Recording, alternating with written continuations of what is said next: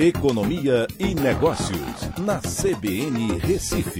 Oferecimento Cicred Recife e Seguros Unimed. Soluções em seguros e previdência complementar. Olá, amigos, tudo bem? No podcast de hoje eu vou falar sobre o Brexit, que trouxe mais benefícios ou prejuízos? Essa é a pergunta que a gente precisa entender. O referendo ele foi realizado em 2016 e levou a uma saída do Reino Unido da Comunidade Econômica Europeia, que somente se concretizou em 31 de janeiro de 2020, após diversas tentativas da primeira-ministra Theresa May, na época, substituída depois pelo Boris Johnson.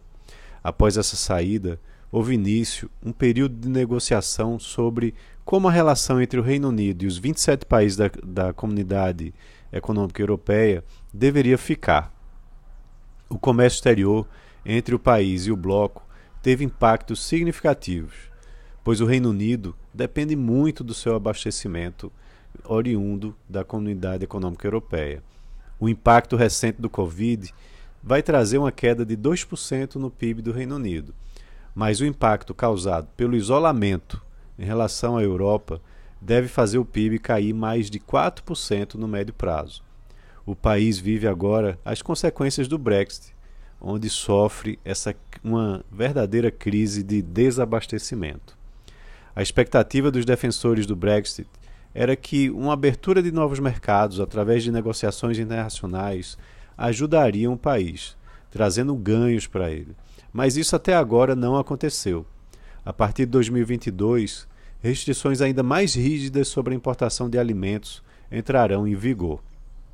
Essa saída definitiva do Reino Unido modificou as leis de imigração, dificultando a entrada de caminhões, por exemplo, que são responsáveis pela entrega de 95% do que é consumido no país.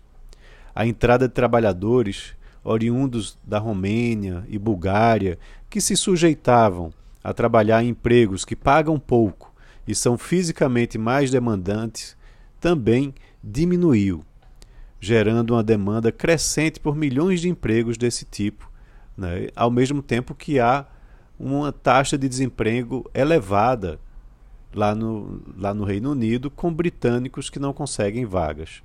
Esse cenário tem resultado em um aumento significativo da inflação, alimentada pela falta de insumos europeus, que não estão mais disponíveis. A situação pode representar uma oportunidade para países exportadores de commodities como o Brasil. Mas negociações de acesso comercial a novos países levam bastante tempo e o Brexit já aconteceu e no curto prazo vem trazendo danos. Então é isso, um abraço a todos e até a próxima.